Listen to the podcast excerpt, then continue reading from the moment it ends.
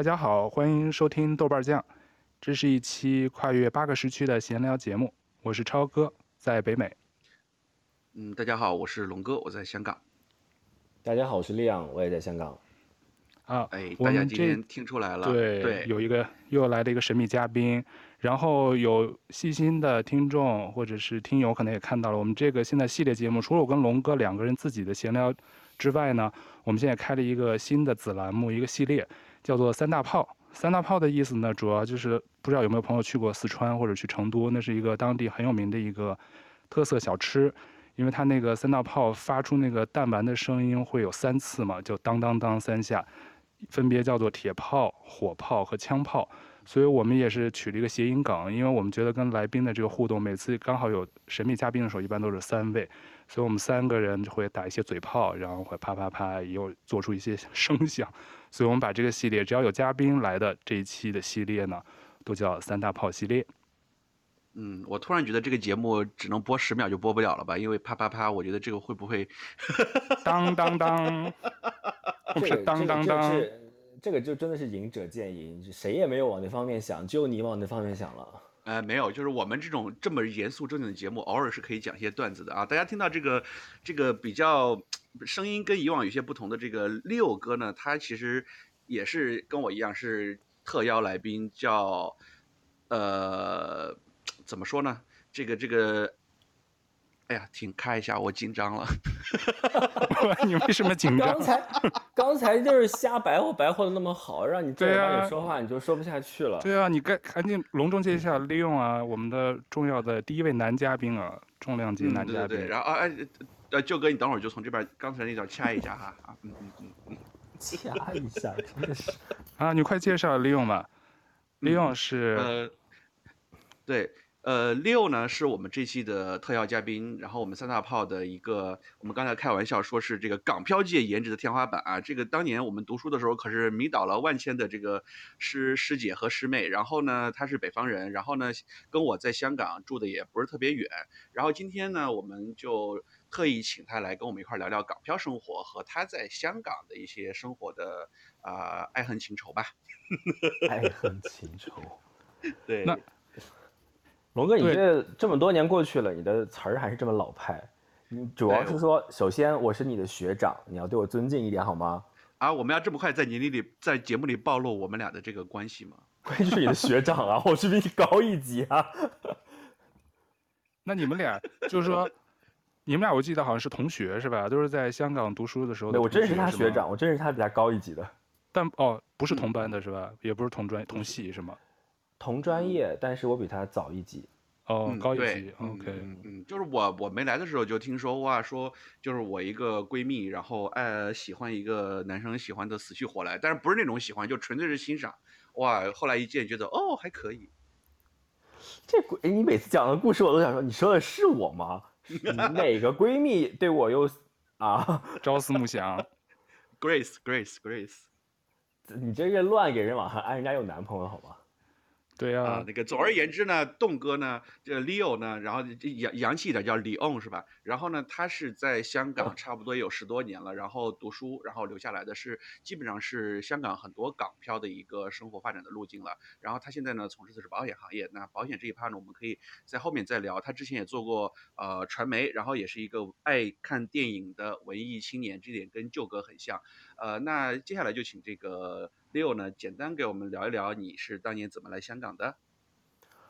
哦，其实我觉得跟很多港漂在香港的这个生活和成长路径也差不多。我是二零一零年的时候来香港读 Master 国际新闻，然后读完书以后就在呃香港留下来做媒体，做过编辑，做过记者，然后后来在媒体公司做 Marketing，之后又转去了保险公司，然后这么。不知不觉就在香港待了有十一年了吧，马上要进入第十二年了。哦，很久。我觉得现在已经不是港漂了吧，自己差不多生生命三分之一的时间都在香港，基本上已经没有漂的感觉了，已经是可以说香港是自己的一个家了。呃，所以但很多很多但很多港漂都是这样的一个。在香港的生生活和工作的路线，包括我住的这个地方啊，好多内地人，就是我们和我类似背景的内地人，一搭坐地铁啊，或者是，呃，坐电搭电梯的时候，在小区里面经常能听到很多普通话的声音，就很多人都是大概这样的呃生活和成长背景在香港。那那 Leo，你当时学了传媒，然后那后来在香港做多长时间传媒？做了几年，后来才转行的呀？我二零一一年毕业的嘛，我的第一份工作是在一家呃通讯社做记者编辑，然后换了几家，龙总共的话，我应该是做了六七年的六年吧，六年七年的，哦、在媒体行业做六年七年。哦，我当时不知道，我还以为你直接就直接一次就转行到现在的保险业了呢，等于还是做了几年传媒业是吧？老本行就跟专业相关的。才转行的。我我在香港做，我还去北京做了一年，然后又回来香港做。哎，你中间还有趟有一年去北京，我都不知道，也快给大家讲一讲。为什么？我觉得很多很多很多港漂都是这样的，因为呃，在港漂头上有一个七年大限的这个数字嘛，也就是香港政府是规定，如果你在香港逗留满七年，你就可以换香港特别行政区的永久居民的身份。但是七年听起来是一个要长不长要短不短的时间，你要在这个地方。待满七年，很呃考验很多你的，比如说你在这里工作的是不是顺利啊，生活的是不是开心啊？很多人在第三年多的时候会做一个选择，因为你再往下待，你就会考虑这个时间成本，就是无论如何我都会待满七年。如果你三年头的时候放弃的话，那个时间成本对你来说也还好，啊、呃，也是一个不不错的海外经验。你再选择其他的地方，我差不多就是在三年多的时候，因为当时觉得。做媒体在香港的发展前景不是很大，因为我毕竟不像龙哥啊，背靠着一个大媒体公司，呃，平台很好，我们的媒体公司都是比较小的，所以当时又赶上国内的那个呃新媒体发展的比较好。我记得我当时是在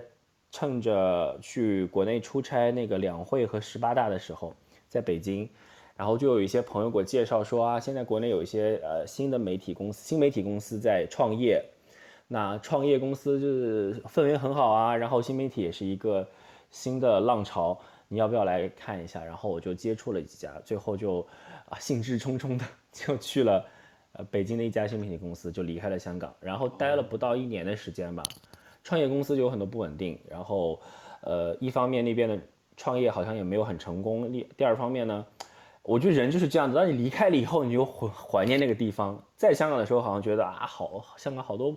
糟糕或者不容易不如意的地方，就觉得贼看不上这儿。离开了以后，就说哎呀，好像在那边生活的还是蛮好的，又很怀念。就诸多因素之下，我最后又回了香港。那回来以后就决定，那就要常在这里常待了，就不能换来换去的，所以就一直留在香港了。对，跨过那个坎儿了，跨过那个时间的那个坎儿了。就就是非常非常典型的真香。我觉得离开香港的时候，我就是要呃搞得阵仗很大。我离开香港的时候还办过一个送书活动，就是我自己在香港的时候买过很多书，当时还在网上发帖子说我要离开香港了，我现在有很多藏书带不走，谁要要的话就可以，我们就可以在约在某一个地铁站，然后就送书，就有很多陌生人啊，然后就把自己的书都送了出去，一副就是老子再也不回来的样子，结果不到一年 就又灰溜溜的回来了。打脸了，哎，我觉得梁豆这个可以录上录那个新年愿望打脸。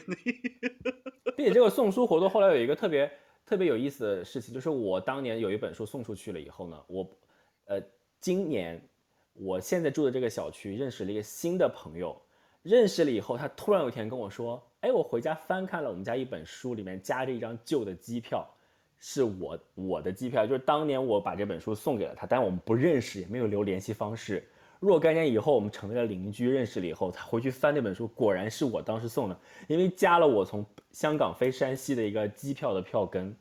我觉得哇，这真的是很大的缘分啊，非常大，完全不认识，我觉得还挺神奇的。哦，你这么一说，我好像想起来，因为差不多我去呃菲律宾的时候，你可能那段时间去了北京。对，我就是我就是从北京去的菲律宾玩的。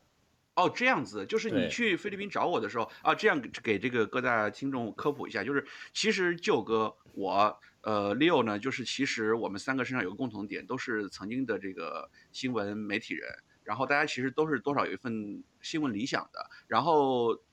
呃 Leo 当年去菲律宾找我的时候，当时其实做的新媒体还是跟媒体相关，对吧？对，我在中信做一个 APP 啊。其实我这边有有有有一个问题，其实特别想问你们两个，就是现在舅哥呢是后来转行，在北京的时候就转行做了公关，现在又去了现在北美的一个这个行业巨头了。然后呃，Leo 呢现在也是转行了。你们俩是放弃这个新闻的时候会有点遗憾，还是说有点不舍嘛？像我还在这个挣扎当中，还是一名新闻民工。舅哥先说吧。啊，我先说，嗯，对，我其实在国内，我记得好像上次跟龙哥好像私下探讨过这个问题，就是说是这个国内这新闻业的这个职业路径，好像不像在国外的这个媒体，你像国外这些好多嗯主流媒体，这个媒体记者能干到五六十岁、四五十岁，边出书就是一做做几十年，好像国内好多都是做个几年就转行做公关、传播，就去这种公司做了。坚持下来的确实不太多，当然周周围也有。我之前的那个杂志的也有一些前同事一直干到现在，我也挺佩服的。但是我你要说我后悔吗？其实也没有太后悔，但是会有一些怀念。其实现在就经常会忆当年一些精彩的时候，然后走南闯北见世面的时候，好多都是做那几年记者的时候积累下来的。就是出差啊，去见不同的人，跟不同人打交道，我觉得学会了跟人交流交那个这种沟通技巧，可能是在那个做记者的那几年的时候练出来的，或者是积累出来的。但是你要说多怀念，可能当时确实工资挣的也比较低，那是没办法，就迫于这个。五斗米折腰啊，就因为你挣的工资太低了嘛，嗯、你就不能买房，不能啥的，你也不能就是新闻里讲说句不好听，也不能当饭吃，所以就对果断的。所以说商业化媒体可能不如体制内的这么这么舒服吧，所以当时也是受周围的那个前同事们的影响，可能就干了几年就就就走了。但是也得感谢那个记者的经验，才能让我有一个跳板，有更好的这个发展嘛。所以也得感谢当时的那那份工作。嗯。就是有感谢，但是可能最最大的这个转行的原因，可能就觉得不能养家糊口呗。对，我觉得可能待遇还是稍微差点，因为当时我从才那个记者那儿跳槽到第一家的那个公司，所谓的外企，一下子工资比我当时好像高了六倍，我印象中。哇！当时给我的 offer，我都是我都没有说回家要再想想，我一听都上万了，我从我哪儿我原来稿费加。加工资我也挣不到当时的工资的一半儿，就是那个新单位给我的，啊、就是在零几年的时候，零、嗯、六年我记得，对哦，哎，零五零六年我换的第第一份工作嘛，啊、当时他们给我的那个 offer，我说哇塞，我从来没听过上万的工资，我那会儿就是吭哧吭哧，我写篇封面文章加底薪，啊、可能也就四五千块钱，我记得五千多已经很高了，就是如果但是因为我们当时还没有变成双月刊，是个月刊杂志，你想想我不可能每个月都有杂都有文章发表啊。就是这样算稿费加底薪，可能就是几千块钱差不多的样子。唯一比较好的就是弹性工作，那会儿就是弹性嘛，不用每天去办公室打卡，一个月去几次开开会什么的，所以那会儿是比较自由。但是唯一的就是，那你自由的同时，那会儿待遇就是稍微差一些。哦，那那 Leo 呢？你当时？在香港待了几年，去北京，然后到后来又回来做传媒，又放弃了传媒。就是你觉得让你转行最大的原因原因是什么？也是因为这个收入的问题吗？我觉得首先，呃，媒体的经验也要看。我觉得新闻理想这个东西是一个很虚的东西。嗯、就是我读书的时候，我们是同一个学校同一个专业嘛。当时黄老师还是你们的系主任吗？嗯嗯嗯嗯嗯。你们在 orientation 的时候，黄老师有没有跟你们讲过一件事情？就是。呃，毕业了以后，如果你没有那么崇高的新闻理想，那就赶紧转行，不要拖时间啊！没有跟我们讲过哎。Orientation 第一天，我们的系主任就跟我们讲这个事情，就是非常的现实的一个事儿。因为呃，香港这个地方又跟国内不太一样，是它也没有什么所谓的体制内的媒体，是一个非常不养闲人的地方。然后香港的媒体业的普遍的薪水又非常的低。我们经常会说，我们香港的那个呃呃，当时硕士毕业的呃新闻专业的研究生的收入不如铜锣湾一个茶餐厅的洗碗工的阿姨，是真的不如。那也许年轻的时候，刚开始的时候会没对钱的要求没有那么呃看重吧，对，没有那么强烈吧，或者是呃当时也还年轻，呃工作的很多新鲜感会覆盖了这个物质生活给你的这个需求。你在这个真的历史事件里面所发生的，呃，作用是微乎其微的，有可能就只是一个旁观者。你你你你你所谓的记录下来这个事情，会对这个事有什么影响呢？好像也没有什么影响啊。那你对你的自己的生活有什么影响呢？好像除了第一年的那个虚荣心和以外呢，好像也还好。除了我妈会拿着照片说啊，我儿子在大会堂怎么怎么样。第二年就没有感觉了，因为你第二年在做同样的事情嘛。我就特别清楚，第一年我去两会的时候贼兴奋，就是一个新记者，我当时还是实习记者派我去。哦，我就觉得，呃呃，嗯，当时公司预算有限，就我一个人去的，又自己做摄影，又自己呃做文字记者，还就天天早上打了鸡血似的。等我第二年啊，我作为一个老人去，带了一个新的同事去，我就说你去吧，你去吧，这个机会给你。我就在房间里写稿，就那个很快你就麻木了。然后，呃，我离开香港回北京的时候，就是一一个。呃，算是一个稍转变吧，就是从传统的这个记者去新媒体。等我再从香港，呃，从北京回到香港以后，虽然还是在媒体公司做，但我当时就不在一线做记者和编辑了。嗯嗯、我回来以后，在香港零一嘛，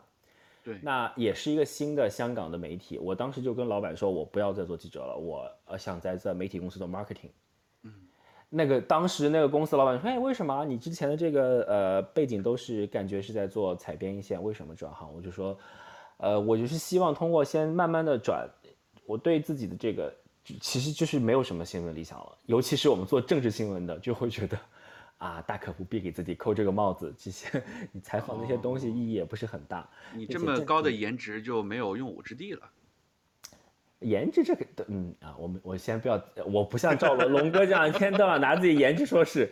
这个世界上好好看的人太多了，这个东西没有什么用的。但是，有如果有一天要是突然像舅哥那种，突然有一个公司要给我发一个六倍的这个薪水的 offer，我立马放弃新闻理想，爸爸快带我走吧。对呀、啊，我觉得钱是很很很很现实的问题嘛，尤其在香港，生活和工作压力那么大。对。然后我后来彻底离开媒体公司，确实就是因为，呃，当时是我快三十岁的时候吧。然后当时就父母就说，你在外面打拼了那么久，是不是应该买个房？那这个买这个房也不是说要，呃，到年龄了就要买个房，是父母提出来这个理由，我觉得挺挺有道理的。就是说我我在北方，我现在人我父母在北方，我我在山西呃香港，那大概率我应该是不会回去了。父母就说，那我们未来见面相聚，总有一个落脚之处。嗯，你们香港有可能是买不起了，那你看看呃广东省周边的地方有没有可能，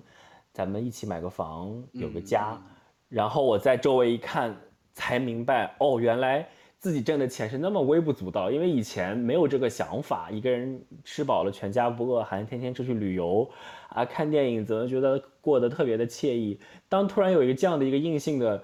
任务摆在你面前的时候，你去那个房产市场看了一眼，就知道说哦，我不仅买不起房。嗯，我们就不谈首付。首先有可能自己厚着脸皮说所有的首付都是父母出的，我连买房的资格都没有，我连压银行的压力测试都过不了，因为我的收入银行都不会批给你这份贷款。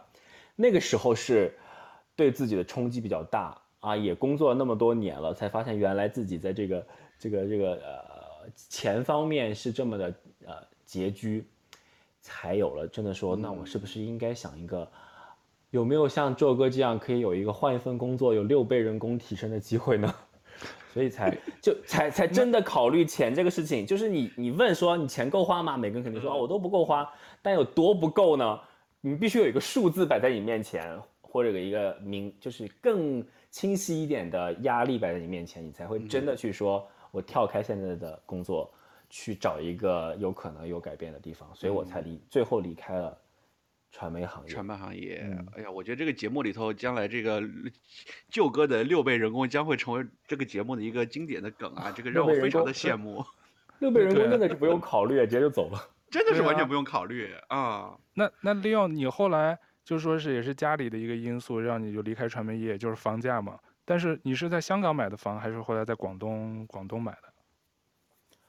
呃，我后来就都有买。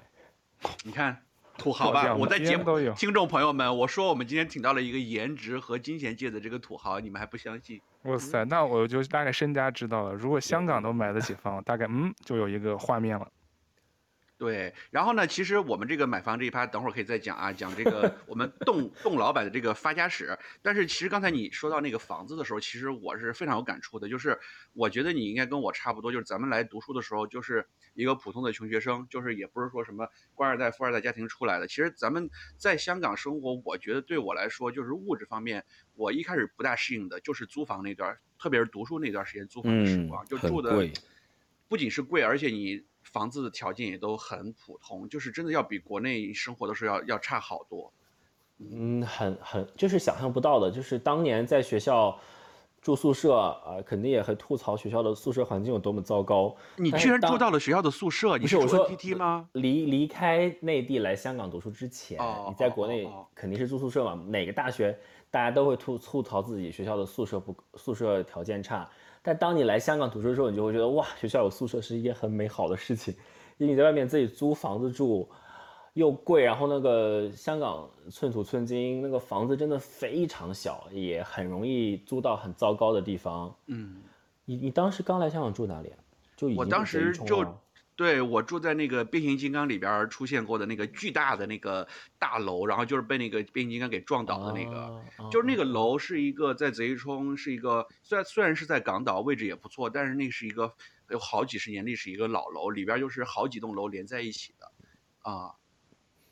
就至少有电梯，我觉得这点还是比较满意的，对，至少有电梯。哎，我想请问一下两位，打断一下，就是。像香港现在租房大概租金是多少呢？就是我就说在公寓租，我我想有个直观的感觉，因为像加拿大这边，如果在温哥华一个一居室，大概比如说六十平五六十平，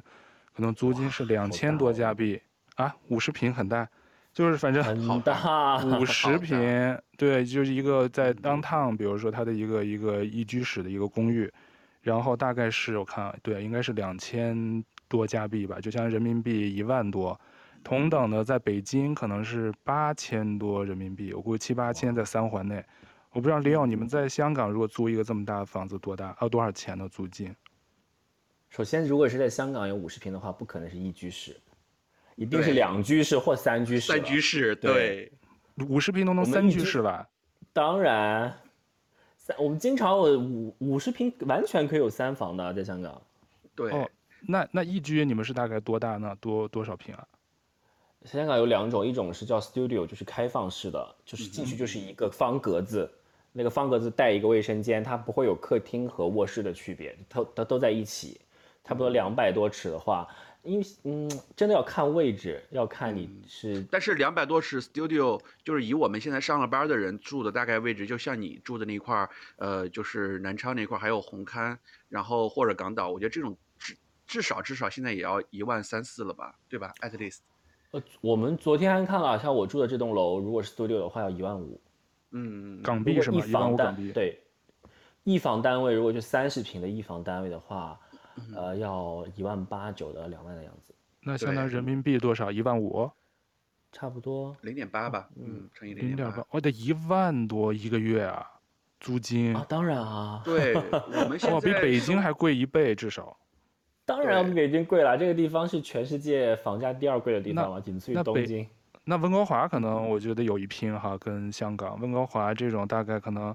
两千，我刚才又搜了一下，可能我还说低了，可能两千二到两千五加币一个月，那可能也得一万五人民币一个月，就是市中心，因为温哥华也是大温地区嘛，它周边像华人聚居住的多的地儿就远一些，就是它的市中心有地铁什么的，就大概也得两千多加币，但可能。面积会比你们香港或者是北京大一些，北京可能也得四五十平，我觉得。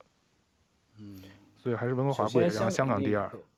加拿大应该大部分还是不会有那种二十几平或者是套内面积只有十几平的房间。哦，那应该那就是一个房间，我们这就是一个一套房，已经是所以五十平绝对是三房的标准了。因为 像你们说 studio 在加拿大就属于单身公寓，就是很小的，就是一进去厨房什么什么卧室，基本上就是一。一眼就看到了，就全都看到了，就这么大。但好像这边是比较少这样的公寓，正常公寓都还是一个一个正常的一室两室，但是面积都得比你们说的香港的还是大一点，可能还是香港寸土寸金，嗯，所以它的这个房房价就是贵。对啊，所以我觉得你们在那边生活条件，就是从至少从住房觉得，我觉得应该是要比香港好一点的。那刚才讲到这个 studio，我觉得就是很多人他不愿意跟别人合租的话，那 studio 就满足了一个独立的这个生活的空间，但是你要付出相应的代价，就是可能住的稍微小一点，或者就是价格再贵一点。因为像我和 Leo，我们刚来读书的时候，其实那时候大部分都是跟同学合租嘛。比如说你租一个房子，像我刚来读书的时候，刚才说到那个贼鱼冲那个楼，大概就是八千多，我们就一个人就是三间多一个五千多的，呃，这呃这当然了，这点我我想吐槽一下啊，这个 当年我为什么要做到贼鱼冲，就是因为我跟 Leo 呢，我们有共同的朋友，是我本科同学，他来的早一届就跟 Leo 做了同学，他一开始跟我说那个。我说我来香港，我也没什么熟的。我说我要跟你住一起，然后，嗯，他说，嗯，不要不要，他说那个那个呃那个这一冲离学校太远，你每天坐地铁都要一个小时。他说你这个路费啊，时间也成本不行，然后就不要跟我住了。他说你到时候找你同学住吧。然后结果过了一段时间还没入学，他说你要不过来跟我住吧？其实我这边也还还还好，港岛挺繁华的，那个这个上班也最多，上学也最多就是四五十分钟嘛。我后来才发现，然后就是我那个同学，还有我那个闺蜜，他们本来可能是要跟 Leo 一块儿住的，后来 Leo 把他们抛弃掉之后，他们又找了我。我？你就是备胎？对，我就是个备胎。我我从没有来就跟你结下了不解之缘，就是当了你的那个住房的备胎。有吗？我有有，有考虑和他们合租吗？对，单毛单毛单毛好像，据说当年是你们要刚开始啊，因为我当时谈着恋爱呢，我不可能跟别人合租。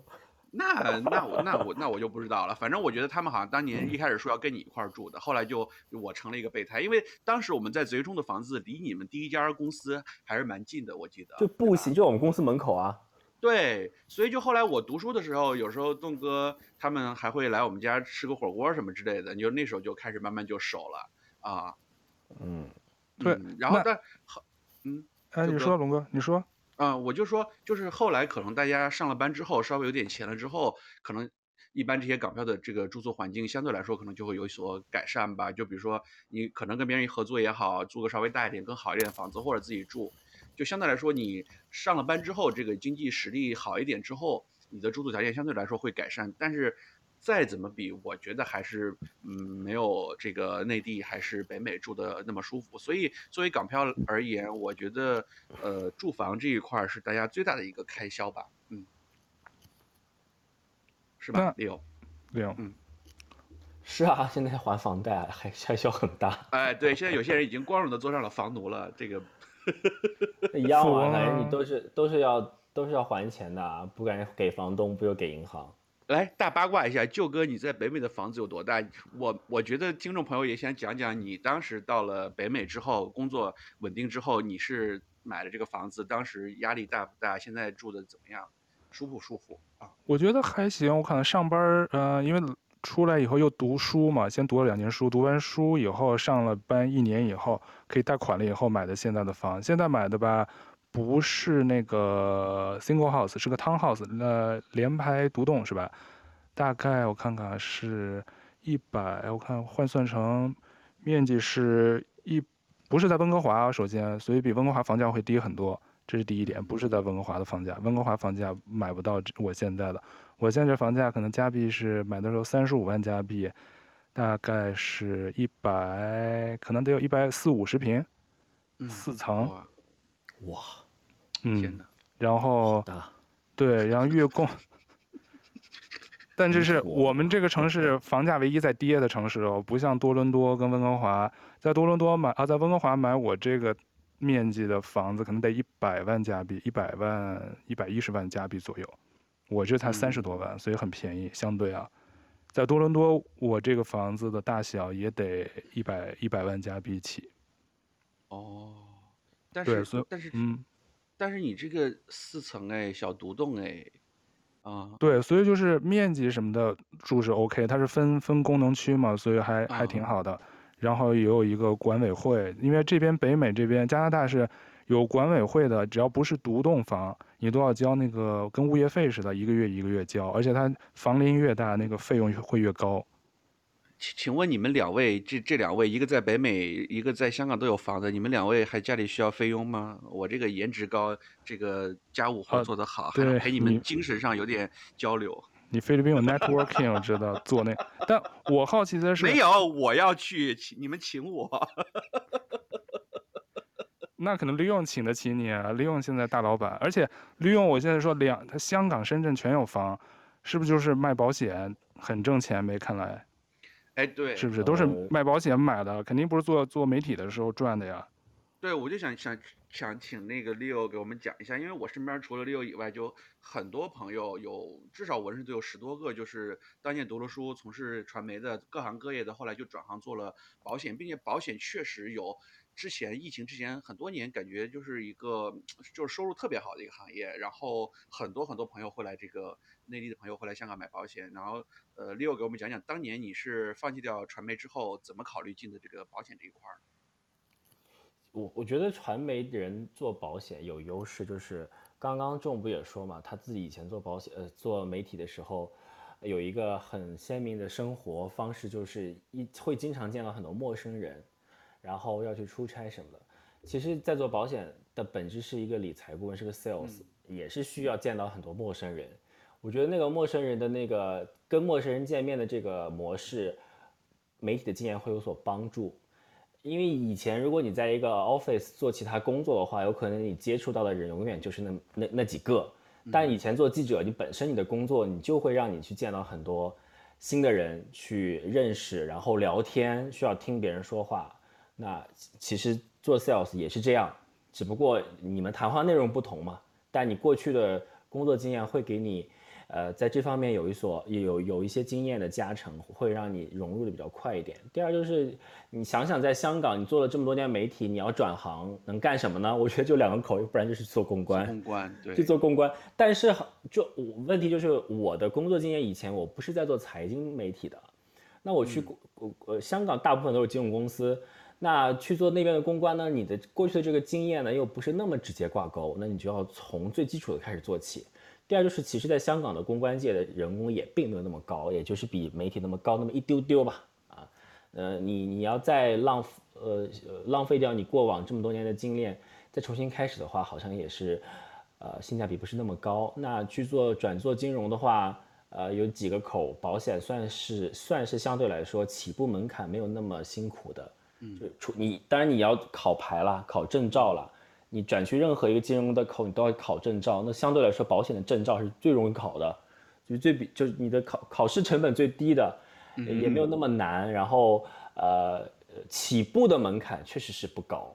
再加上确实身边有很多人做保险，但当当年我在媒体的时候，就也有做保险的同学过来。呃，安利过我，或者说啊，要不要跟我做啊？我当时就是啊，我不要去，我不要去，我不要去。我我觉得、哦、我干不了这个，我干不了这个，我干不了这个啊！你们那边太可怕了。我曾经被一个保险公司的同学拉去听过，也是我们的同学，呃，做媒体的专业的同学去听了他们那个公司的那种呃讲座。我当时觉得好可怕，我保险公司好可怕，我不要去保险公司。你当时觉得可怕的点在于什么？觉得首先我觉得就是呃。太 aggressive 了，就是有的呃做保险的人呢，就是太 aggressive，就是太激进。那他的那个销售风格就是这样的，他的所谓的团队的风格也是这样的。我就是抱着一个去看一看新鲜的东西啊，看热闹的心态去的。就是我觉得人都会这样，呃，对于这个行业有一些刻板印象或者是固有的看法，你有那个提防心在。我觉得这帮同学卖了保险以后人就疯了。不太对劲，就觉得他们不太对劲，真的真的有一点真的。然后就你心里已经有这样的一个防备心，然后他带我去他们那个团队的时候呢，他们讲那个内容，首先我是完全听不懂了，因为他们在讲一些分红啊什么的事，就本对一个呃入完全没有经验的人来说，不知道他们在干嘛。关键是讲讲完以后，嗯。他已经帮我把什么入职申请书啊，什么 都给你写好了，都给我写好了，就差我签字 按手印了。他们就是这个非常 aggressive，就是什么都会。对。然后呢，就是说已经订好了饭店，晚上来欢迎我，呃呃，就是什么加入他们那个吃饭团队人都来。我说 no，我不是这个样子的，我没有，我我我当时就说印证了我心里的想法。你看吧，保险公司的人都不对劲，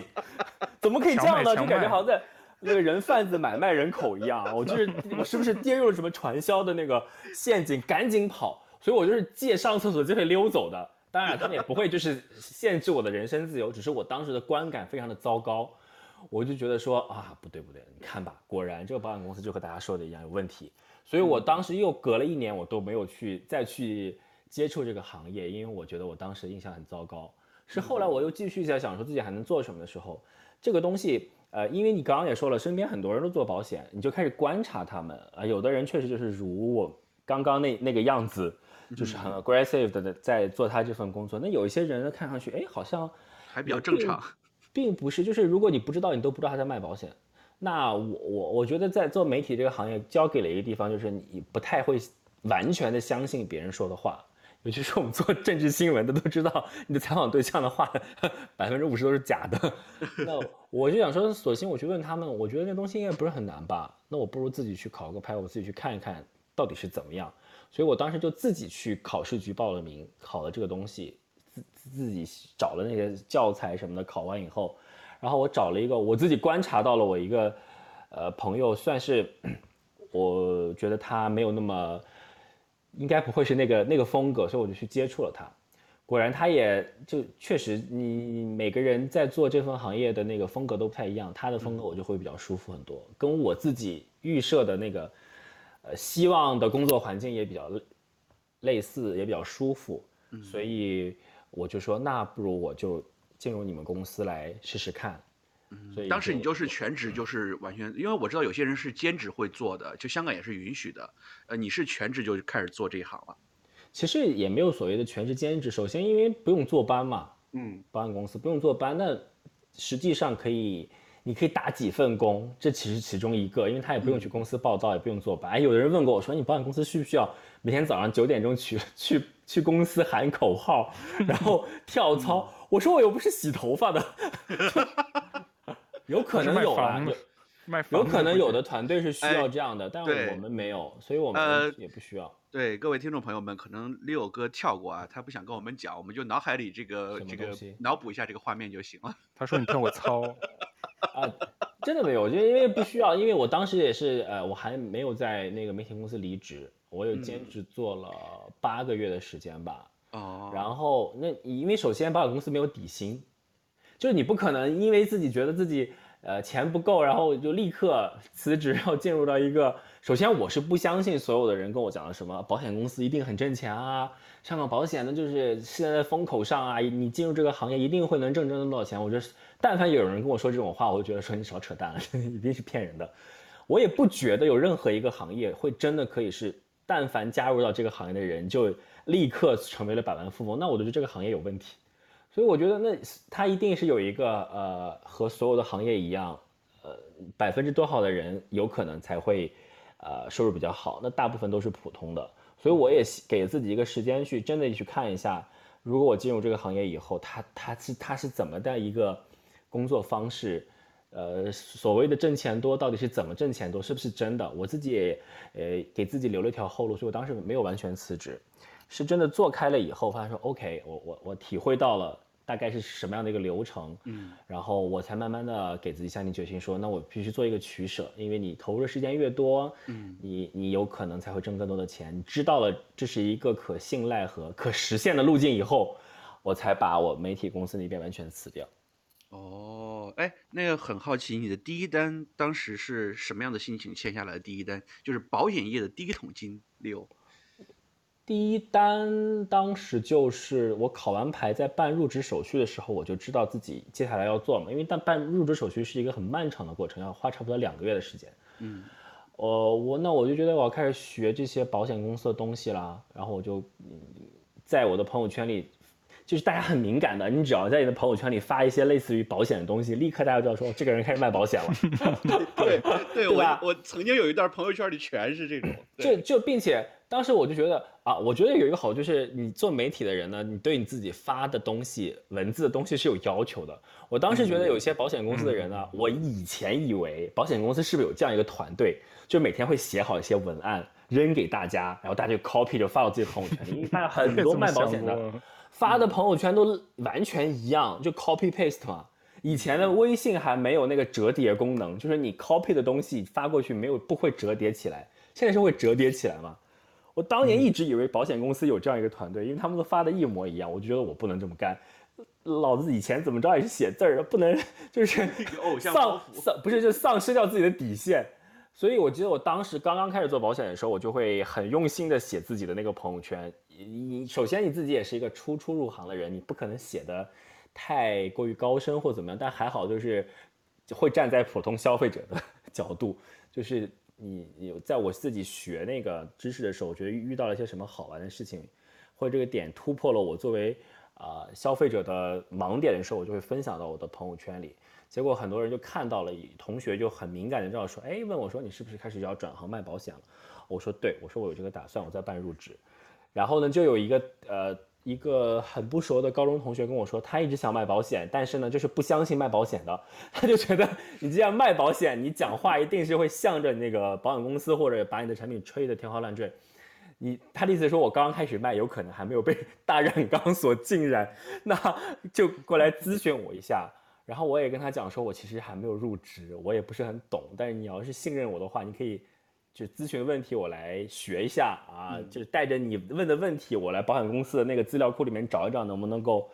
看看解决你的问题。然后就这么一来二往的，我们聊了两个月的时间。他问我，我就去学。其实他也是帮助我培训一样，就是带着客户的问题来来看看到底，如果一个人买保险会问到什么问题。这就是我第一桶金。然后。这样等到我入职以后，他也问的差不多，他觉得说 OK，那解决了我心里的一些对于保险的疑问，嗯呃，然后我真的入职以后就可以帮他算钱了嘛，就是你买这份保险的话，你会花多少钱，什么什么这样的。最后聊下来，他就在我入职后第几天就来买了这份保险，然后就前但是前面聊了差不多有两个月的时间吧，这就是我的第一桶金，就是一个普通的高中同学买了一份重疾险。哦那舅哥，舅哥，你在北美有买保险吗？你对保险这个行业你是怎么看的？我觉得就像李勇刚才其实提到有一点特别好，就是说所谓的是那个 perception 嘛，就是我觉得大部分人，包括老外，其实对对保险，首先一说就卖保险的，就有一个那个污名化或者是那种妖魔化，就是一听保险这两个字就特别避讳，就特别想就就就有好多脑海中想象的画面。在北美，因为我其实没有买个人的这个商业啊，叫个人的这什么重疾险什么的，是公司买的，公司就 cover 你所有的这个健康险、牙科险，还有就是我们叫做，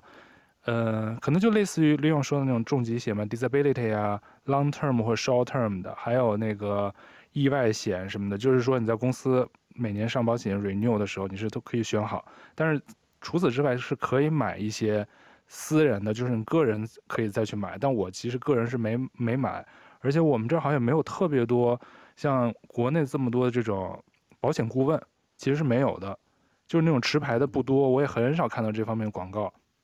我更多的还是跟利用一样，都是在朋友圈看到的。原来是三大块，一个是微商，刚才那个利用说的那个大家复制粘贴，我特别有感同身受，因为我当时有个高中同学，他是做微商的，卖那个酵素。卖酵素的时候呢，他每天都会特别发一个那个卖酵素的那个文案，那文案特别有趣儿。我当时还问他，我说你们是公司统一发给你的，还是你自己创意的？我说 虽然说我不买，但是我看你写的，有的时候我觉得挺好玩的，因为我也是从。先说我不买。对，我就是从那个 就是那个老本行的那个角度，就说哎，这个文案看上去还挺吸引人的，就至少我愿意读，不是那种千篇一律的，就是就是买买买，我们家的产品最好那种感觉，我看了就不信。但是。我刚才想问到利奥也是，因为我也有一个原来的同事，是也是高材生，然后自己创业做了传媒公司好几年。他是后来因为得了病，前两年得了病，得了癌症，然后可能自己跟这个商业保险有接触，然后也是去年还是什么的，就全职把公司可能就转让不做了，自己全职做那个大陆的那个保险经纪人，每天的那个人设完全变了。但是他的那个可能毕竟是有科班的这个背景。他的这个文案我也看着就特别舒服，所以说我也不买，但是我就看他的那个朋友圈发的东西，我就觉得挺好玩的，就是不是那种传统想象的那个保险经纪人发的东西，所以我不知道像利用你当时转行做了以后，虽说你也可能利用你原来这个专业优势嘛，我就不知道那个龙哥当时也跟我提到，其实之前好多大陆的人都爱去香港买保险，我不太懂啊，我不知道。在香港买的重疾险也好，跟在内地买的有什么区别吗？为什么当时很多人都喜欢去香港去买这些保险？我呃，内地的客户来香港买保险也分好多种吧。有一种就是跟风嘛，就是身边的人都啊，我去香港买保险了，就和有很多人说啊，我去香港买个包。有的人他也对保，其实买保险这个过程，有的人是要研究的很清楚的，自己自己知道自己买了个什么东西，因为毕竟这份保险有可能要供很长时间，他对自己也生活也认知很清晰，那那那他要做研究。有的人确实就是一个跟风的现象，他就觉得说，哎，好像大家都听说在香港买保险，那应该挺好的嘛。就所以客户的类型很多，有的人是跟风，有的人是他自己也研究过，他对比了内地的保险同类似的产品，呃呃，确实，呃，香港的保险的有一些优势了，但我一直跟我的客户说，不是每一份保险，每一种保险产品都值得你千里迢迢跑来香港买的。就相当于你刚刚自己提到什么重呃那个什么意外险啊，我都是一直跟我的客户说，意外险就在国内买，啊，什么呃医疗的那种就。平时去看病报销个门诊就在国内买，最好和你公司的那个保险搭起来用，不是还有社保吗？这个钱不要花重复了。嗯、所以你来香港买保险，呃，很多人就是重疾险是买的最多的。呃，国内的重疾险现在也越来越好了。当时呃差距一开始的时候差距蛮大的。首先，香港的保险是以美金计价的，就是意思就是说你未来拿到理赔款的时候，是以美金来支付给你。那在一个相当长的时间里面的话，美金的这个呃通货膨胀率和它的波动率会比人民币稍微的稳定一点，嗯，所以如果这个钱呃看长期的购买力的话，美金会比人民币好一些，并且你在国内没有办法买到美金的，呃，不论是理财产品还是保险产品也好，所以你有机会可以一个相对低的成本。来买到一个美金产品的话，这是一一些人考虑买香港保险的点。第二就是在保障的环节，呃，有一些细节上面，呃，香港的这个条款规定的比国内条款好一些。那就是很多人在做很 detail 的对比的时候，他就觉得说，哦，那既然，嗯，来香港的成本也不是很高，嗯，那这边呢稍微好一点的话，那我就来买这边。其实还有一部分人来买这边是买那种储蓄的保险，嗯，就是给自己存一笔钱。我未来不论是自己养老用啊，还是留给孩子用啊，我可以给自己买一份美金储蓄险。那这个是完全在国内没有的产品，那就不用对比了，因为你都是重疾的话，你还要对比一下条款，国内好还是香港好。那要买美金储蓄险的话，国内根本就没有，那他就来香港买，那相当于是给自己在境外有这样的一个储蓄，呃，未来用到钱的时候，他在境外有笔美金，那这个呃分收益率也比国内的产品好一些，好一点，所以就来了。其实。细拆开来讲的话，也不是什么非常玄的事情。嗯，就是你当你真的有这个需求的话，你的需求越明确，你就越知道自己要要买什么和不买什么。就怕有些客户其实自己也不知道干嘛，就说我听说我们家，我我我们单位的小张来香港买了一份保险，我每次听到这种客户我就很头疼。就是那这种最好忽悠啊，赶快来啊！那我 就全卖给他。做不是做了这行有一个事情就是其实是。呃，你是什么样的人，你最后才能够销售成功什么样的保险？就是你只能吸引同类。嗯，呃，就朋友圈文案这个东西，在我做了几年以后，我觉得这个迷思我就解除了，因为我我发的朋友圈成天被别人 copy，就是他，就是你会发现，哎，这不是我发的吗？没到两分钟就已经在别人朋友圈出现了，就大家都懒，就不愿意自己写。就是下次在里边藏一个藏头诗，买保险。不是，有的时候我不小心写错了错别字，那个错别字就会不停的 copy copy copy，就就就发现这几个朋友圈错别字都一样。但是问题是，呃，因为我也遇到了，你像我做了几年了，我做了一七年到现在四年多吧，四年多，马上第五年了，我一月份入职。呃，最大的体会就是，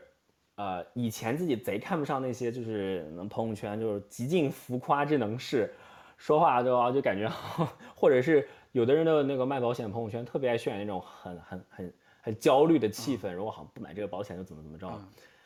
我后来懂了，就是为什么这个这种朋友圈或者这种风格的 sales 依然存在呢？是因为有的客户吃这一套，嗯，就是有的客户就不吃我这一套。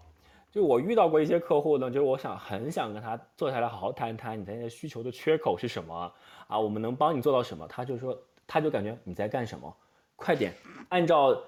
张哥的那个保险给我 copy 一份，我不要听这些，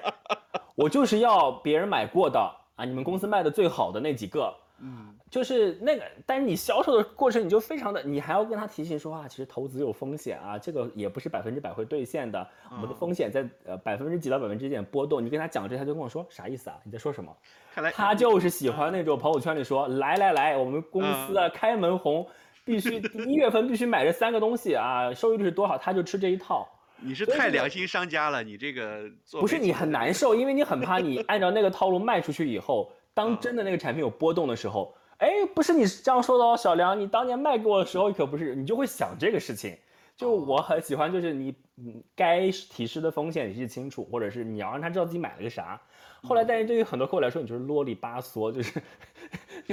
多此一举。但是其实。做做下来，大部分的你真的我自己敲单的客户是跟自己背景差不多的、类似的啊，你们的教育呃嗯背景也差不多，你们能够聊的内容大家是可以有共鸣的，他也会觉得说我找了一个跟我就是我们能听懂对方在说什么，我的需求他也可以帮我满足的人，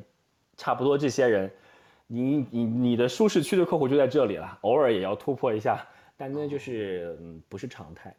那你现在大概有有多少客户？因为我知道这个行业里边可能也是要一层一层往上升，然后你要带你的团队啊，这多少有点说难听点，有点像传销这种。就是你你你现在做了这么多年，你现在手下多少人来让我们节目更有料一点，来扒一扒这个这个栋哥的这个发家史，现在到哪一步了？你是问我多少客户，还是问我团队多少？客户和你的下边的团队吧，啊，大概到什么规模？现在客户有两百多人。哇，嗯。天差不多嘛，因为我最多的一年签了六十几单嘛，一年那就很多了是吧？我每周一单多，因为因为我多少有点了解，就比如说这些客户，他有些签完单可能也没什么事儿，不需要理赔什么之类的，但是可能有些你要一直不停的服务他，甚至包括他要来香港旅游或者有杂七杂八什么开户什么都会找到你们，对不对？就是你平时是不是还挺忙的？呃，疫情期间确实比较忙，因为呃当时两两边来往的比较呃频繁，然后大家也很方便。嗯呃，我觉得我做的这么多年最大的就是，当你接触这个客户，从前期的咨询，然后他来香港的整个签单的过程，一直到后续的服务，如果大家都很合拍，他也很觉得说自己这个体验很好的话，国内的很多朋友是很喜欢介绍人来的，就你不用开这个口说，龙哥啊，谢谢你今天啊，那你不用开这个口，他自己体验到说，哎，整个过程很舒服。也也是一个很靠谱的东西，他自然而然会帮你介绍。我有很多客户都是自发的帮我介绍客户来，所以 就就会有蛮多客户来签单的。当你刚刚说的那些，嗯，我觉得配套就看你你自己能做多少吧。那客户来香港，首先开户我是肯定会帮忙的。我知道很多 agent 是帮，我会把开户这件事情单独拿出来卖钱。有一阵子香港很难开户，开银行账户。那那，但我觉得开户是因为方便我我的客户日后续保啊，或者是他未来理赔的话，钱最快到账。你开一个户方便我也方便他，所以我会顺便帮客户把这个银行账户开掉。嗯，至于他在香港旅游，那顺口提一些提供一些旅游的信息，也不是什么特别复杂的事情。但是我就不会陪玩了，我也 因为。嗯，我觉得这个不是我的业务范围，并且也不是那么多人喜欢有个人陪着玩的吧。他来香港也有自己的安排，那嗯，保险周周边的事情安排妥当了，把人送回酒店就结束了。如果他有什么需要提供的资讯，跟他提供一些，其他也没有什么额外要付出的。那你现在的这边就是内地过来的这个顾客群，什么年龄段的为主啊？都是中中青年，三十多岁。都呃还比较年轻，对，三十多、四十多的比较多。因为再年轻呢，二十多呢，大家没有保险意识，或者也没有闲钱，对吧？不会考虑这个事情，嗯、也也呃，大部分是三十左右的时候开始有了说，嗯，有保险的意识，然后再年纪大一点，开始有了家庭，那那个需求会更加的明确一点。再往上涨，五十多的时候呢，他会有了。就是资产配置的需要，再大呢就不太好买了，就年纪太大呢，就保险公司不一定要，不一定收这个客户，因为风险比较高，嗯、所以主力军都还是在三四十、四五十的样子。那买什么类型的保险的人最多呢？最后买什么产品的？都是重疾险、嗯、或者什么都重疾险，然后美元储蓄，还有一些客户他对自己未来的呃就是储就是那个想的比较远，他有可能会买一些高端的医疗险，因为香港的那个医呃医疗险是可以保障全球的嘛，就万一自己未来有有比如说我有在海外生活的需要啊，或者说他觉得。国内的医疗资源，如果万一万一不是很够的话，他有海外的医疗需要，那他需要配置一个海外医疗险备着，因为在国外看病很贵嘛。如果你又是非国民的话，当然你在香港买保险也能 cover 你在国内的这个医疗报销也有，所以有的人就想住私家医院，那他就会来香港买一份那种高端一点的保险来帮他报掉，呃，社保超出去的部分啊。或者是来这边存一笔钱给自己做养老金，或者是重疾什么，大概就这些吧。哦，那你是大概什么时候开始感受到，哎，自己的这个收入比之前做传媒也有大的大的改观？然后什么时候开始感受到这个赚钱的快感？其实我辞职的时候，我在保险这一行赚的钱都还没有超过我在媒体公司的人工。嗯。因为，但是我是看这个趋势，就是我我签完第一单、第二单、第三单以后，我就知道说。这个怎么样从一个嗯没有买保险的人变成你的客户？就你体会过这个过程了，而这个过程你觉得它不是那种随机性事件，而不是说我今天好好彩，我今天 lucky 我撞到一个客户，这个的话是不可复制的嘛？那你不能一直靠说你运气好。我现在就知道就，就就当你做过以后，你知道说哦，怎么样这个人可以从咨询变成客户。然后他会再给你转介，你体会过这个过程以后，虽然说这个钱还没有超越你的固定收入，但你知道说，如果我不停的复制这个过程，或者是我让这个过程做得更为精进，那呃我的源头越多的话，那他总总一定会超过你你现在的收入的。所以呃，你所说的，比如说赚钱的快感，并不是说那个钱的数字真的砸到我眼前，是而而是我知道了说这个路径是这个样子的。那我觉得嗯，我 OK，我掰这一套。所以我就才辞了媒体那份工，那也确实是我七月份辞职，我八月份就是全新的投入，开始用我的话，我开始用专业的要求自己开始做这个事情以后，我八月份的收入就就真的超过，我想八月份应该就有超了两倍三倍的样子。哇哇，当年啊，就是一嗯一七年，哦，那对啊，你刚做保险第一年，那就是，对，我记得当时我我当时。虽然我当时进入保险行业，我还没有呃全职，我也没给自己定什么非常了不起的目标，说要呃什么年入百万，或者是做什么 MDRT。我当时想说，不要给自己定一些太虚无的东西，就不靠谱嘛。你自己对自己还是要实在一点。我当时想说，我我的目标，我就是每一每一个月能有一单签啊，那就证明我还是在这个地方有所投入和收获的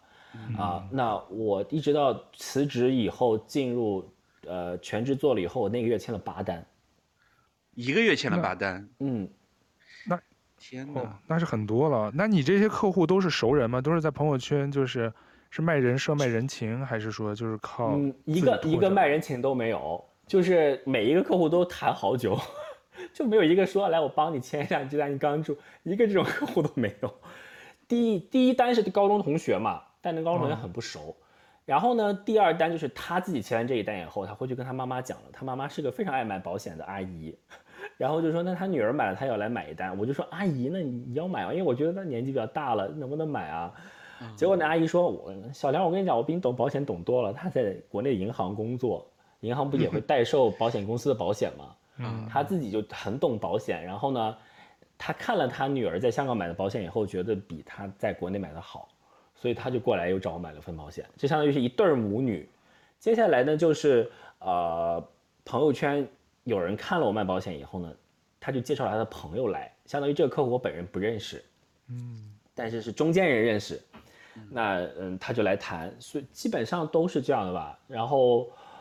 每一单都要谈个一个月左右的样子，然后人家决定说你这个东西 OK，我们才来买。嗯。对，什么时候你做到那个 MBRT 的？就就我我和舅哥其实都蛮想。MBRT 是什么意思？MBRT 就是 Million Dollar Round Table，哦，百万圆桌。百万圆桌。哦，好像是保险业的有一个标准，有一个这个呃 sales 你要达到的一个目标，就是其实这是美国开始的。美国当年寿险业最好最火的是美国嘛，最完整最成熟的行业体系。那么他们就制定了这样的一个标准：如果一个呃理财顾问在一年可以有一百万美金的收入的话，在美国啊，当然，嗯、然后呢，这个东西就开始在成为了一个行业的标准。但是它这个百万名字叫百万圆桌，但在每个地区它有具体数字的规定。比如说在香港地区，每一年会因应这个行业的呃行业起伏，它会定一个数字。你的呃你的呃业绩是达到了这个数字以上，你就是百万圆桌的这个成员。然后三倍叫做 court of table，就是。叫什么超级会员？然后如果是六倍的话，就是呃 top of table T O T，嗯，它会有这样几个标准。那、呃、国内也是另外一个数字的标准，每个地区都有自己呃受这个保险行业的标准。那你其实当时进来的时候没有想这事儿，因为我觉得我刚开始做，这应该很遥远嘛。是做到快十二月的时候，我们公司的秘书提醒我说，其实你可以冲一下这个东西哦，好像还差一点业绩。因为我特别不喜欢别人跟我讲。你要定一个小目标，对啊，你一定要在几月份之前。我当时对，就是呃刚进来的时候还有那种很多你知道那个传媒人的臭毛病，不要我们清高清高，对，自做媒体做惯了，这我连我连我们主编都不甩的，你不要给我讲这些，你这个月要达成目标，因为我我们签的合同就不是那种每个月要 review 自己业绩的，嗯，就是一年你符合保险公司给你的续约的要求就可以了，我就不想给自己压力那么大。但是你做开了以后，你慢慢一单单做到了十二月，因为它是十二月一月一号清零的，你那个业它一整年一整年算。那个秘书跟我说，好像还好像还是一个可以够到的数字。突然就说，那要不然试试，就就试试，然后就就呃第一年就有做到那个什么 MDRT，那个做到每年都有啊，还是每年都要达到才能给你那个每呃一年算一年的。啊啊！我们会叫什么啊？二零一八 MDRT。剧透一下，在香港的 MDRT 意味着你收入或者你的利润大概有多少才能拿到这个奖？每年不一样，大概就五十几万港币吧。哦，那已经远超于大部分的行呃呃传媒行业的平均工资了，对吧？那超传媒行业平均工资肯定是超过了。对啊，传媒行业不高。传传媒行业不高。对啊，龙哥现在传媒行业，对，还是啊龙哥，龙哥是另另另没有另当别论了，我是新闻民工，嗯，你是包工民工头吧？应该也是，哎，小工头吧。就是如果你们两家哪天需要男的费用的话，我随时可以过去。你太能吃了，不要六六六，只要只要养不起。你这比主人吃的多，哪敢养请得起你啊？你太能吃了，还吃夜宵的。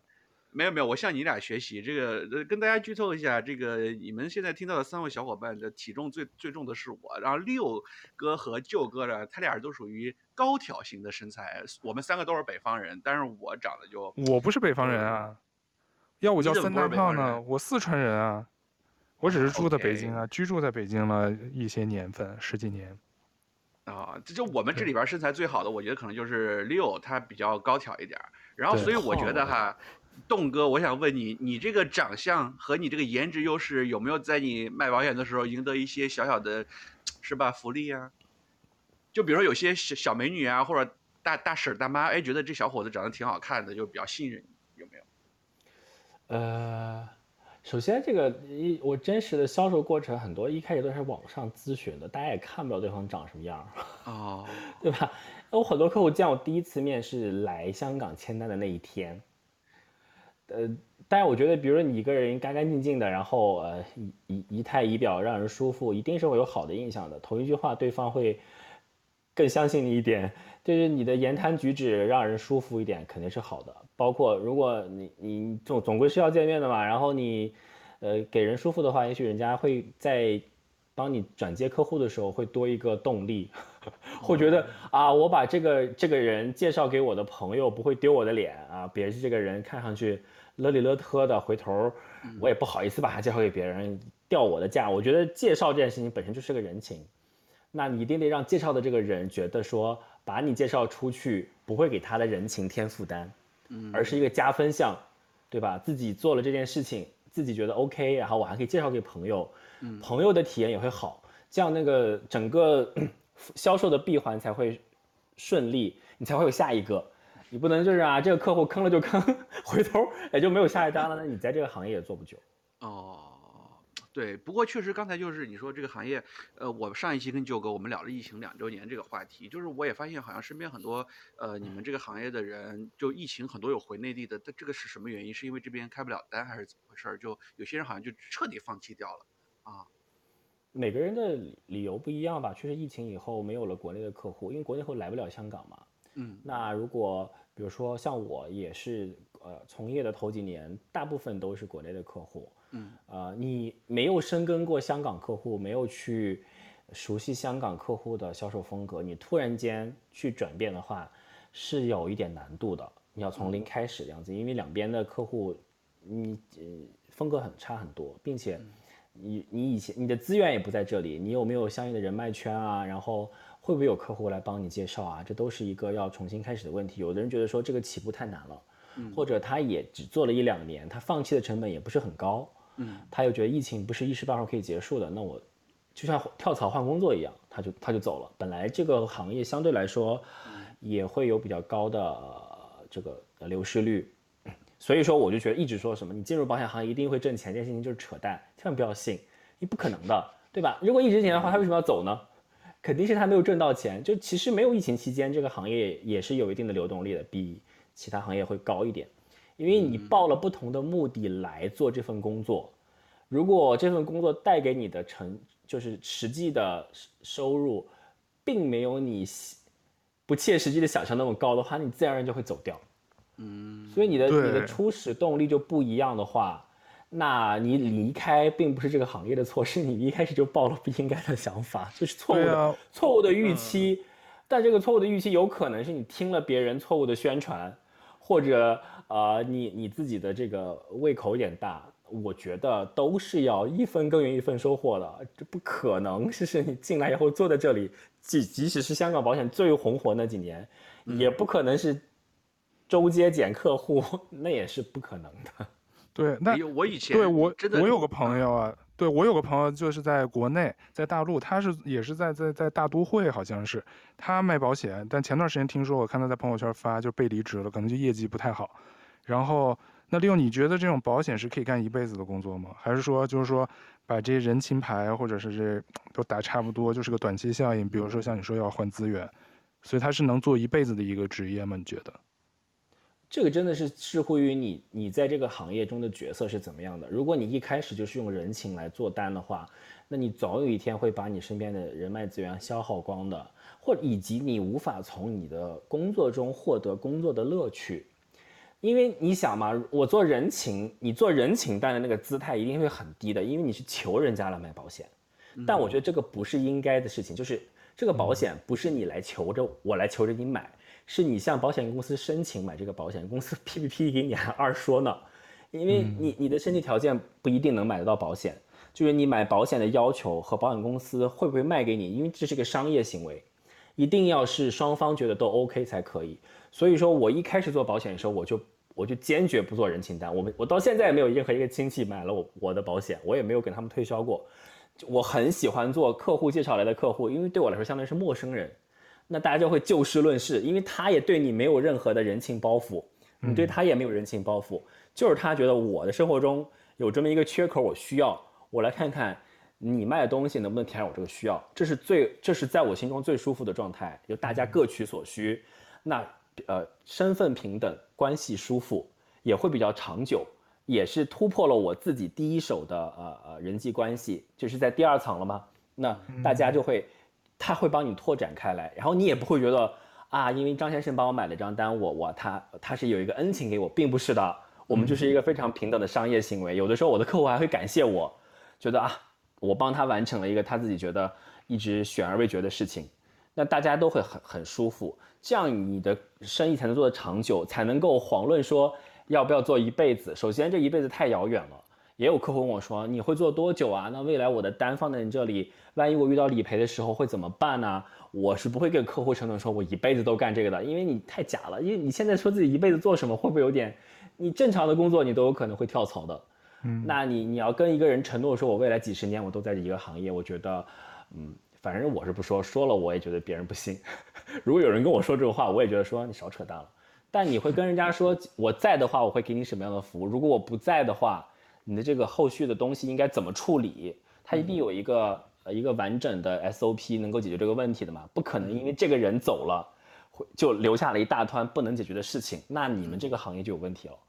所以你你要把这些呃有逻辑的事情跟别人讲清楚以后，我觉得这种取得的信任会比我空口给你一个承诺说我一定会怎么怎么样来的靠谱一点。因为我如果是我的话，我愿意听到的是方法一，而不是方法二。老你你你你你在那儿跟我说我一辈子都不会离开这个行业的，那我为什么要把这个东西寄托在一个 这么虚无的承诺上呢？那我我至少听到如果你不在了，我可以怎么办？我应该怎么呃网上怎么怎么操作，或者我打哪个电话，或者我可以把这个单给了我认识的另外一个 agent，那你给我几个选项，我就会放心说我不怕未来会你离职或者是怎么样。嗯，第二就是你要在这个行业能不能待久，真的是要看你有没有你你你你工作的有没有快感。那快感有两两两部分嘛，一个是钱，有的人挣不到钱就离开了。那你钱一直 OK 的话，那就是你在这个工作中会不会有持续的快感，工作的成就感。啊，你你证明自己做的事情是一直是一个有价值的事情，除了挣到钱以外，你的呃社会地位，你在人际关系中的呃呃身份，还有你的呃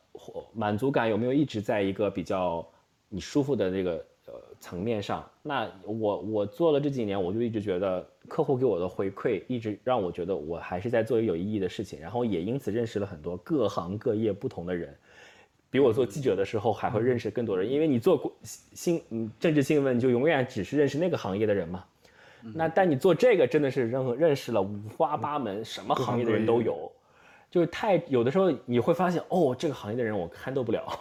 超出了我的呃固有的经验可以教给我的呃社交的方式，那也是一个挑战，它会给你的那个呃冲突和快感也蛮不一样。所以如果你一直都可以保持这样的一个。工作上的成就感、新鲜感，还有这个工作给你带来的呃稳定的呃财富收入的话，那我觉得就会做得长久。如果缺少了其中的哪一哪一项，或者哪一项的缺失特别大的话，那人一定会离职的嘛。那你换工作不是吗？要不然就是钱不到位，要不然就是做的不舒服。其实任何行业都是一样的。对，那那刚才你说像现在原来你主要是大陆的客户群嘛，那现在这个疫情，嗯、那你觉得对你的这个？业业绩啊，做的单啊，什么影响大吗？你现在都转到都是香港本土客户了吗？还是什么？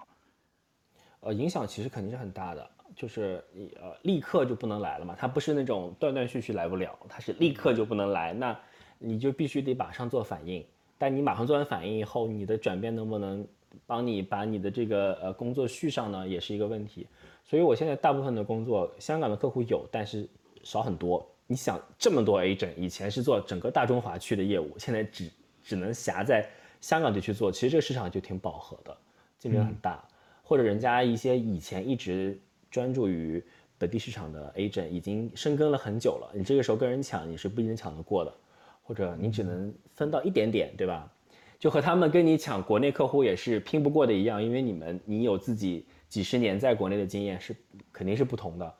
大部分的时间，我的工作都是在服务我过往这几年啊、呃、国内的客户，因为你买完单，你还要续保，你还要理赔，你还有很多后续的服务要做，每个月都有。嗯，但是就新客户变少了是吗？更多的是维维持维续以前的老客户。新客户变少了，呃，老客户的后续服务是我目前比较大的工作。那呃也。你没有想过，我有没有想过说不做呢？其实我没有认，我没有真的去想到不做，因为我觉得疫情总是会结束的。那这接下来的这个市场慢慢的回暖，又走了那么一大一帮人，就很多人不做了嘛。那、嗯、呃，你重新开始的话，第二就是也不能自己做了这么多年，也积累了蛮多客户，也不能说不干就不干吧。因为我觉得还挺这个工作我做的还蛮开心的。我觉得暂时遇到的低潮并不是不能克服的，所以。那收入肯定受不少影响吧？收入就光是收入肯定是有有有有蛮大的蛮大的影响的，但还 OK，就是因为前面有一些积累，就也还 OK，嗯嗯嗯，就还是对底子大，盘子大，嗯，就是说说储蓄是很重要的。那相相对来讲，我觉得真的栋哥现在在在香港的这个呃生活质量，那肯定要比我好一点。我还在新闻界这个辛辛苦苦的打工，那我觉得你找到了一个，首先是收入你又满意，然后并且还一直有上升空间，另外一个你也干得很开心的工作，那我觉得这一点真的是蛮好的。我就觉得不管在世界任何地方，不管你飘在北美还是飘在香港，你真的是要找到一个能让自己有更好生活质量的工作，我觉得这是个最基础的一个东西。那我们就想问，就是其实你除了保险，除了平时工作以外，你在香港的乐趣、业余活动还有哪些？因为我知道你经常看你朋友圈发一些各大电影节的这种，这个什么抢票啊什么之类的，觉得你还是蛮文艺的，一个一个一个保险业的文艺青年，这点跟舅哥很像，也是挺文艺的。